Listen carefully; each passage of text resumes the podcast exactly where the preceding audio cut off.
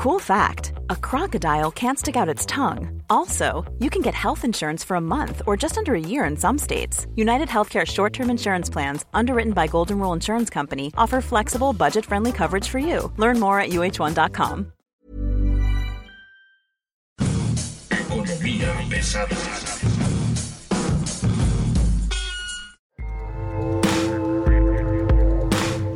¿Cómo están ustedes? Bienvenidos, muy buenas tardes, muy buenos días, muy buenas noches. A la hora que nos esté escuchando, esto es Economía Pesada. Mi nombre es Luis Carriles, arroba Luis Carrujos, y hoy tenemos con nosotros Elizabeth Albarrán, la editora de finanzas, negocios, números, dinerito en el periódico El Sol de México. Elizabeth Albarrán, ¿cómo estás? Muy buen día. Hola Luis, buen día para todos a la hora que sea. Muchas gracias por invitarme a este podcast.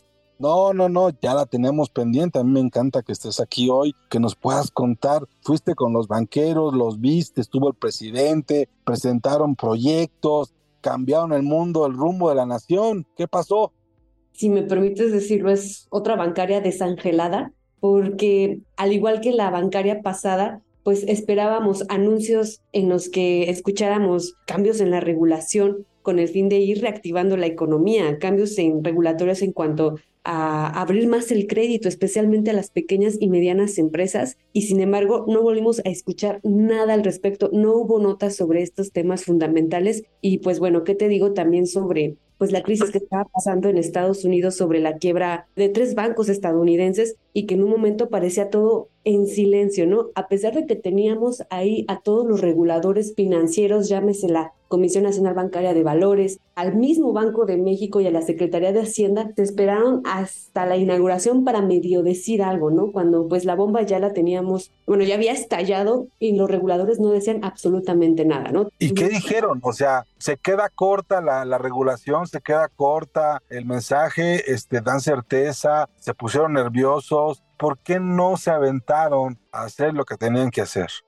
porque mi impresión es que realmente no han logrado un consenso entre la banca y el gobierno.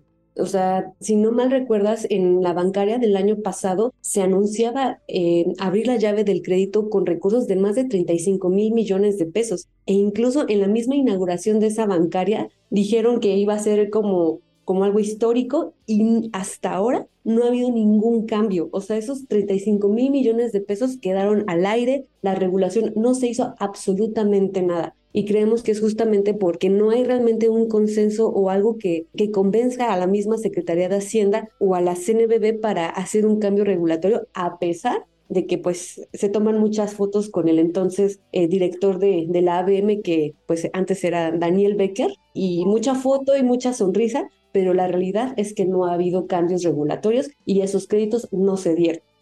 Esos 35 mil millones de pesos iban a salir de fondos del gobierno federal transmitidos por la banca comercial hacia empresas, ¿no? O sea, si no mal recuerdo, era un programa de gobierno que iba a utilizar a la banca comercial como intermediaria para llegar, digamos, a los grupos, ¿no? A las empresas, pequeñas y medianas empresas, sobre todo, ¿no? Sí, justamente la intención era que a través de la banca comercial pues se dieran estos créditos con la intención de seguir reactivando la economía por la crisis que venimos atrasando de pues de la pandemia del COVID, de que muchos negocios quebraron, em, de que no había como, o sea, no se ve esta recuperación de la economía y entonces eh, pues estos créditos iban a ser claves para incentivar el consumo, para mejorar el empleo, para mejorar los salarios y la realidad es que yo no sé qué panorama estén viendo desde las autoridades que no han querido soltar estos créditos. También evidentemente influye mucho pues el incremento de las tasas de referencia por parte de Banjico. Recordemos que ahorita tenemos una de las tasas más altas, o sea, si bien son competitivas, al final para las empresas y para quienes buscan financiamiento pues es un golpe duro para sus bolsillos. Pero la idea era tener tasas fijas, ¿no? Tasas bajas, tasas hasta podría decirse preferenciales, no sé si subsidiadas, y ahí es donde creo que está la discusión sobre qué hacemos con las tasas, qué tasa con la tasa. Porque al final del día puedes tener el dinero, puedes tener los recursos, pero si no tienes la manera de, de sacarlo al mercado, pues no importa, ¿no? Y dos, se suponía que era dinero del gobierno federal, entonces, este, pues ¿dónde quedó la bolita?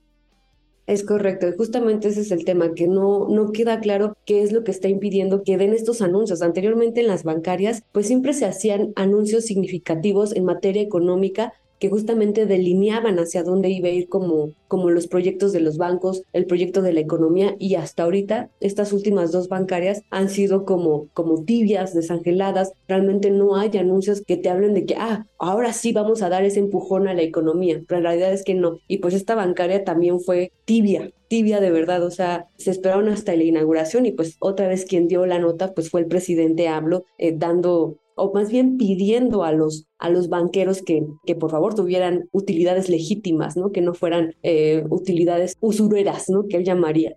El tema es que las utilidades son derivadas del mercado y el mercado bancario no es, no es justamente un mercado que esté sujeto a topes, ¿no? Vamos, este, ganas y te pones abusado, pierdes si te equivocas. Ahí está el caso de Silicon, ¿no? De los bancos especializados de nicho que provocaron una pequeña crisis en Estados Unidos y de la que México se salva justamente porque tomó medidas este, durante la época del neoliberalismo. Tú tienes 12 años más o menos trabajando en el sector de negocios y finanzas.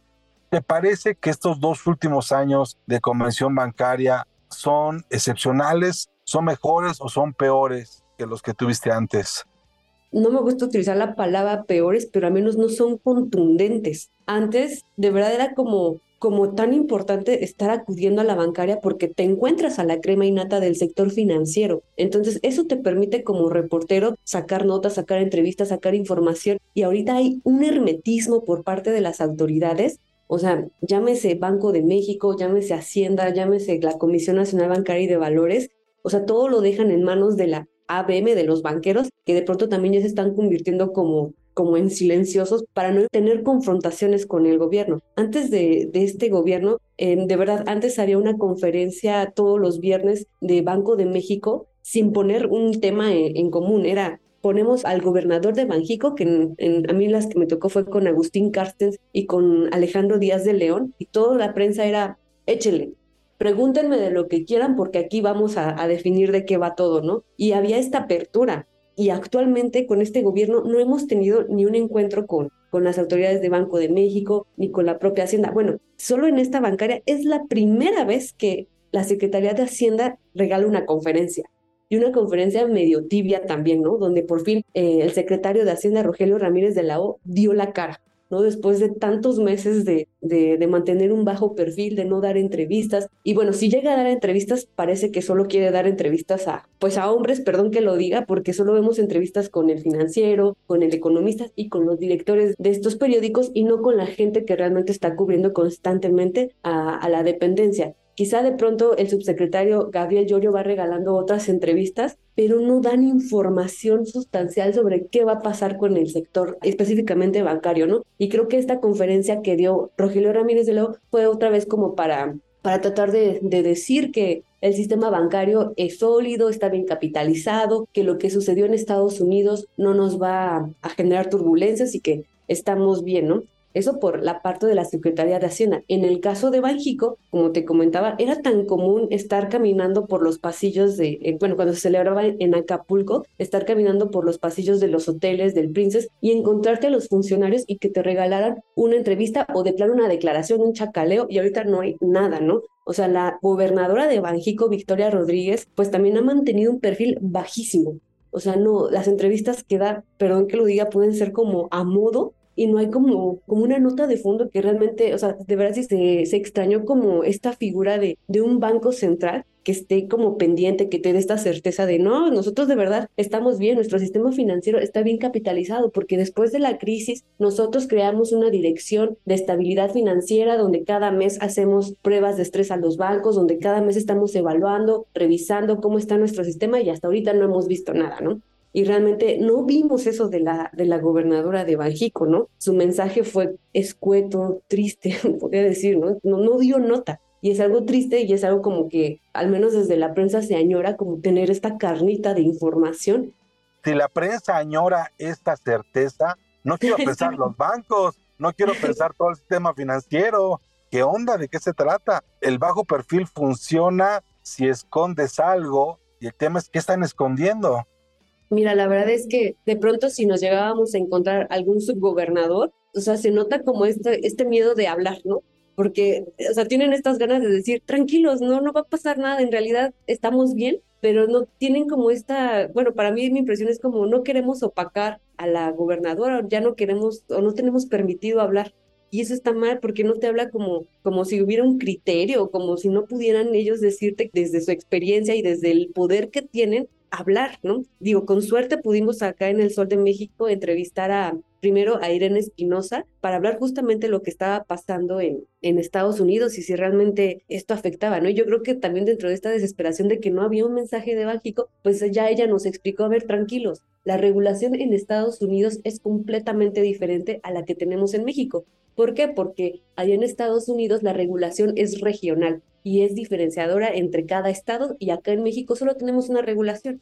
Entonces realmente ni tenemos eh, activos que realmente nos impacten o que nos vinculen con Silicon Valley Bank, ¿no? Entonces, pues mira, ya ese mensaje es como súper poderoso, ¿no? Pero que no venga desde la cabeza, pues sí te deja como esta sensación de, mm", ¿no? Este silencio absoluto o este silencio este, sepulcral tendrá que ver con los temores de no equivocarse, para no generar este, pues ya expectativas o temores. La 4T se ha caracterizado por decir que son los que más informan, porque el presidente está todos los días en la, en la mañanera, ¿no? Y lo que vemos es que a la hora de ver temas especializados, bueno, pues pasa la bola, los batea, hace un chiste, canta chicoche o hace algo así y no se va al fondo. El asunto es que, perdón que lo diga, pero a la hora de hablar con los especialistas que suponemos están en Hacienda, Banco de México, Economía, Energía, no se salen o no quieren salirse del cuadrito que les pone el presidente. El asunto es que si nosotros como prensa especializada que estamos viendo al Banco de México y Hacienda trastabillar, pues no quiero pensar lo que están pensando los banqueros, lo que están pensando los agentes financieros, la gente que, que dice, bueno, pongo o no pongo mi inversión acá, muevo o no muevo esto. Lo que tú decías, hay 35 mil millones de pesos perdidos que iban a ser destinados a programas de capitalización de empresas, ¿no? De pequeñas y medianas empresas, y dónde están, ¿no? Entonces, ¿qué te dicen los banqueros de este silencio? ¿Qué te dicen los banqueros? Off the record, supongo, te lo platicaban. Sí, pues ellos justamente hablan de, de, esta ausencia, ¿no? Porque con Victoria, creo, me parece que han tenido dos reuniones, pero ha sido con, tanto con Hacienda como con Victoria y realmente es como, o sea, lo que me han platicado es, no es que nos sentemos a hablar como de hacer acuerdos, tocar los temas más importantes, como que nada más es una exposición de, de, cómo está el panorama macroeconómico, cómo está México y no más, ¿sabes? Cuando se trata de hablar de qué va a pasar con los créditos, qué está pasando con ciertos bancos, ni se toca el tema, ¿no? Es como, bueno, hago mi exposición, se para la, la gobernadora y se va. ¿no? Y ahí como que los deja Hacienda con los demás bancos a que discutan, a que pues entre ellos eh, vayan creando como sus temas casi casi. Entonces sí perciben como esta ausencia y sobre todo a mí algo que me llama la atención que comentas es que falta el nivel de debate que antes se tenía con Alejandro Díaz de León y con Agustín Carstens y que gran parte de la credibilidad por la que Banjico pues ha logrado este nombre y este, y este poder en, en diversos foros como el de Davos o reuniones del Banco Mundial o del Fondo Monetario, pues la figura de Banjico siempre salía a relucir o era o gran parte de la credibilidad que tiene Banjico es por el nivel de debate, de argumentación que tiene frente a los demás banqueros o frente a las demás instituciones y que hoy pues es ausente. ¿Por qué? Porque no hay alguien al frente de Banjico dando la cara en estos eventos internacionales o, de debate, ¿no? Entonces, eso es como, oh, ¿dónde está, dónde está ese Banjico potente que teníamos, ¿no? Entonces, eh, creo que eso es de los temas que he notado que más destaca. Ahora, el tema Banjico es uno, el tema Hacienda es otro, que también podemos decir que anda muy ausente, pero ¿qué podemos decir de lo que está pasando, por ejemplo, en la Comisión Nacional Bancaria de Valores, lo que está pasando en Profeco con los bancos, lo que está pasando con tantas eh, autoridades que tienen que ver con esto? ¿Hay alguna mesa donde se estén sentando todos como antes lo hacían? Las estrellas en la bancaria era la Hacienda y Banco de México con los banqueros, pero también salía Profeco con sus acuerdos, la Conducef, la Comisión Nacional Bancaria de Valores, todos ellos no están visibilizados. O sea, es que de verdad es sorprendente como esta ausencia y esta falta de figuras al frente de las autoridades. A mí la impresión que me da es que nadie quiere confrontar al presidente. Nadie quiere como dar la nota con el temor de que al día siguiente, en la mañanera, el presidente les diga no, no, no, no. Y creo que esto ha permeado hasta el mismo Banjico. Banjico no quiere decir nada, porque ya no quiere confrontarse con el presidente, no quieren tener como otra vez generar este ruido, esta incertidumbre. Y creo que un ejemplo claro fue justamente con Gerardo Esquivel cuando Gerardo Esquivel llegaba, y solo por Twitter, ¿no? A explicar algún tema, por ejemplo, de los remanitos de Banjico, cómo salía Gerardo Esquivel a explicar, y luego el presidente cómo lo empezó a, pues no insultar, es que yo no sé si, si decir neoliberalismo es un insulto o, algo bueno. Depende del tono, depende del tono, pero el asunto aquí y esa es la parte que nos compete a nosotros como medios, es pues donde está, a Gerardo Esquivel le costó la chamba. Es correcto. O sea, a Gerardo Esquivel explicar, ni siquiera confrontar al presidente, explicar lo que estaba ocurriendo, lo que por ley podía hacer el Banco de México o que le toca hacer, a eso al presidente lo pone muy de malas y le costó la chamba. No hablemos de Arturo Herrera también, ¿no? Otra persona que por andar explicando los alcances reales de la Secretaría de Hacienda, le tocó la chamba también perderla, ¿no? O sea, tampoco es que nosotros estemos omisos de ello, ¿no? No es necesario confrontar al presidente, sino simplemente explicar los alcances de algo para que te vaya mal, ¿no? Es correcto. Entonces, justamente bajo estos dos ejemplos que mencionas, pues entonces yo creo que todos decidieron de para qué hablo, si de todas maneras o me van a cambiar la nota al día siguiente o bien o hasta me despiden, ¿no? Entonces estamos cayendo este tipo de, hermetismo y, de falta de, de, voz de las otras autoridades, ¿no? Entonces, pues sí, el presidente está acaparando todo. Y si me permites, quizá uno de los temas que todos, todos quisieron destacar y hablar maravillas fue del Mexican Moment con el New Shoring. O sea, de eso sí no, no dejaron de hablar todo el mundo ahorita está súper feliz porque con esta idea de que con el Nearshoring en México ahora sí va a ser súper potente, con esta relación comercial que tenemos con Estados Unidos y el fortalecimiento del TEMEC, pues ahora sí vamos a salir como de este estancamiento de crecimiento de 2%. Pero un detalle es que, pues sí, pero van a venir inversiones y ¿quién va a financiarlas? ¿Quién las va a financiar? ¿Con qué electricidad? ¿Con qué agua? ¿Con qué gas? No, no hay manera, ¿no? O sea, el AIFA, que es la obra maestra de este gobierno, sigue sin tener carreteras para llegar en menos de una hora, sigue sin tener un camino terminado y ya se supone que inauguraron el camino, ¿no? Hoy Dos Bocas volvió a amanecer inundado, entonces digo, tampoco es que les haga todo bien, está saliendo todo como extraño, no digo mal, pero pues sí mal en muchos sentidos, pero este, pues si la apuestas en nearshoring, pues yo no veo con qué vas a sostener ese Mexican Moment si no tienes electricidad, si no tienes carretera, si no tienes gas interesante porque fíjate, tanto Citibanamex, o sea, todos los bancos hablaron de la parte positiva que nos podría generar el nearshoring, pero no hablan de, bueno, ¿y cómo logramos eso? Justamente uno de los temas es que decían, si México realmente logra consolidar la inversión extranjera directa a través del nearshoring, la banca podría capitalizar hasta 130 mil millones de pesos en, en créditos, ¿no? Y que beneficiaría a más de 50 mil empresas. Ah, qué padre, excelente dato. Bueno, ¿y cómo logramos eso?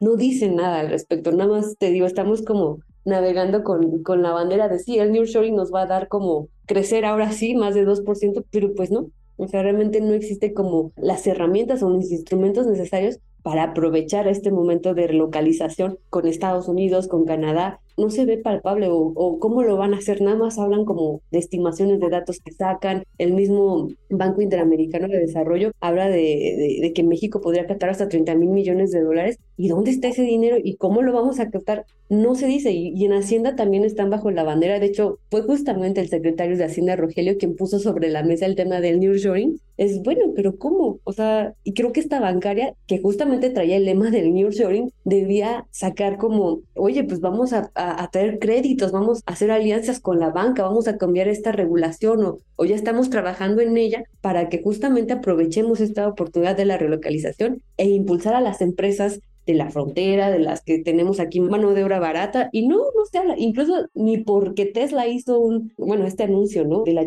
fábrica, no hablan de eso, es como, bueno, ¿qué más va a pasar? No? Ese es el punto, ¿qué más va a pasar? Porque se plantea desde el gobierno comienzan a ver, porque tampoco lo tenían muy claro, hace un par de meses el nearshoring era un asunto del sector privado, ¿eh? Hay que tomarlo en cuenta eso. Hace dos, es más, en noviembre, diciembre, enero, el tema del nearshoring estaba en manos del sector privado, en manos de, lo que sean los empresarios, de cómo podrían, y es hasta apenas que la 4T se comenzó a meter en temas de que le podrían competir o no, y me da la impresión de que no están entendiendo el papel del gobierno como facilitador, sino se quiere meter como si fueran empresa de pronto, ¿no?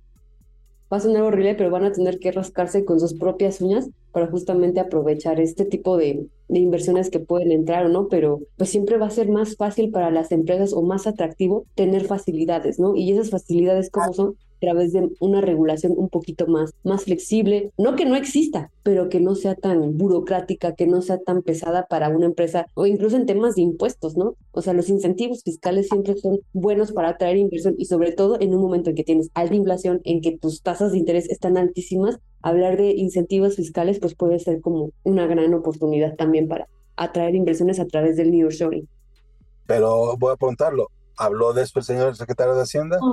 No, no, no hablaron absolutamente de... Ni siquiera el tema que el gobierno llevaba y que negoció, supongo, previamente con los banqueros. Nosotros vamos a ir a la bancaria a hablar del nearshoring. No vamos a hablar de regulación, olvídense los 35 mil millones de pesos, no, no, no. Vamos a hablar del nearshoring y lo que vamos a hacer nosotros como 4T, como gobierno federal de Andrés Manuel López Obrador, para echar adelante esto. Y ni siquiera en ese tema que se supone era de ellos pusieron como los puntos sobre las IES, como las comas, como los acentos, como los párrafos necesarios, ¿no? Lo enunciaron, pero no lo explicaron. Y ni siquiera tenemos una ruta crítica, bueno, ya no, ya no digo crítica, una ruta o un rumbo.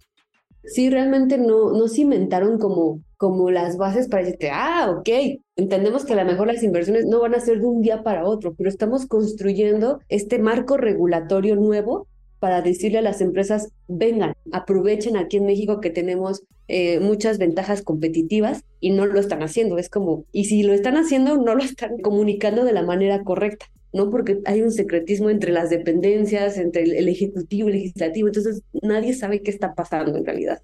A eso voy, esto es lo que nunca dijo el secretario de Hacienda. Vengan porque tenemos condiciones para que vengan, o sea, tengan para que se mantengan. No, no, no hay nada de eso, ¿no? no. De hecho, antes de la bancaria, el secretario de Hacienda publicó un artículo, bueno, una columna en, en Milenio, y era como, o sea, vive en el mundo del optimismo total. Y bueno, cada quien, ¿no? O sea, cada quien puede percibir el mundo de la manera que, que tenga conforme a sus datos, pero insisto, o sea, nada más es como el qué y no cómo vamos a mantener esta estabilidad, ¿no? Porque él hablaba que después de la pandemia hubo una recuperación, México no se está endeudando, y dices, bueno, ¿y qué más? O sea, ¿dónde más vas a arrancar o, qué, impulso tienen como que nada más están navegando como desde su perspectiva de no, todo está estable? E incluso todavía antes de la bancaria, el secretario dijo que íbamos a crecer 3%. ¿De dónde? ¿Cómo? Lo anuncia antes de la bancaria y tú esperas que la bancaria te diga cómo lo va a hacer. No lo dice ni en los criterios generales, ¿no? Donde hacen este documento y justamente pues, pues ya estamos a unos días de que presenten los precriterios generales de política económica entonces ahí veremos si mantienen ese optimismo de 3% para este año, lo reducen o incluso hasta lo incrementen. ¿Por qué no? El tema es, ellos vendieron el nearshoring como el tema de la 4T en la bancaria y el nearshoring no llegó. Ellos vendieron el tema de los 35 mil millones de pesos para entregarlos a la, al sector privado como parte de créditos para apoyar a pymes y no lo entregaron. Entonces, hasta ellos quedan cortos en sus propias cortas metas, ¿no? Bueno, el consenso de los analistas ven muy complicado que se logren este tipo de crecimientos, ¿no? Ahora, si hay que ser un poco justos, en realidad siempre pasa con Hacienda, ¿no? O sea, con esta administración y con la pasada, siempre se critica cierto optimismo de, de las estimaciones de, de Hacienda sobre el PIB. Me encantó platicar contigo hoy traes mucha información, qué bueno que nos puedes contar todo lo que no vimos en la bancaria, porque creemos todos que se quedó corta, pero no encontrábamos corta de dónde, pues quedó corta de todos lados, ¿no? Sí, totalmente. Yo sigo esperando que me devuelvan el tiempo que perdí en el mensaje de Daniel Becker, porque de verdad todos esperábamos un super anuncio, porque desde la mañana nos estuvo diciendo, no, no, no, es que ahora sí vamos a hacer un anuncio importantísimo y nos tienes ahí una hora esperando a este anuncio. ¿Y cuál fue su anuncio? Que iba a ser abuelo el señor. Entonces, imagínate. era un anuncio importante. Por lo pronto, pues yo te agradezco mucho. ¿Cuáles son tus redes sociales? Platícanos. Ay, muchas gracias, Luis, a ti por invitarme. Pues me encuentran en Twitter, que es lo único que tengo, es arroba Elisa Albarrán. Y en la columna, ¿no? Ando estrenando columna desde hace como dos semanas y se llama Desaforada y sale todos los lunes en El Sol de México. Y usted la encuentra en el Sol de México, en las páginas Sol de México, Desaforada, una columna especializada en el tema, por supuesto, de Afores. Ella es nuestra editora de finanzas, negocios y numeritos del Sol de México. Muchas gracias, le agradezco mucho su atención y bueno, ya nos encontraremos aquí la próxima semana. Esto es Economía Pesada, el marxismo desde su iPhone.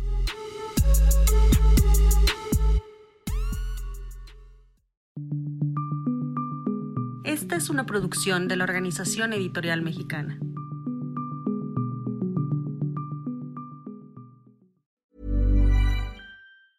Hi, I'm Daniel, founder of Pretty Litter. Did you know cats tend to hide symptoms of sickness and pain? I learned this the hard way after losing my cat, Gingy. So I created Pretty Litter, a health monitoring litter that helps detect early signs of illness by changing colors, saving you money and potentially your cat's life. Pretty Litter is veterinarian developed, and it's the easiest way to keep tabs on your fur baby's health right at home. Go to prettylitter.com and use code ACAST for 20% off your first order and a free cat toy. Terms and conditions apply. See site for details.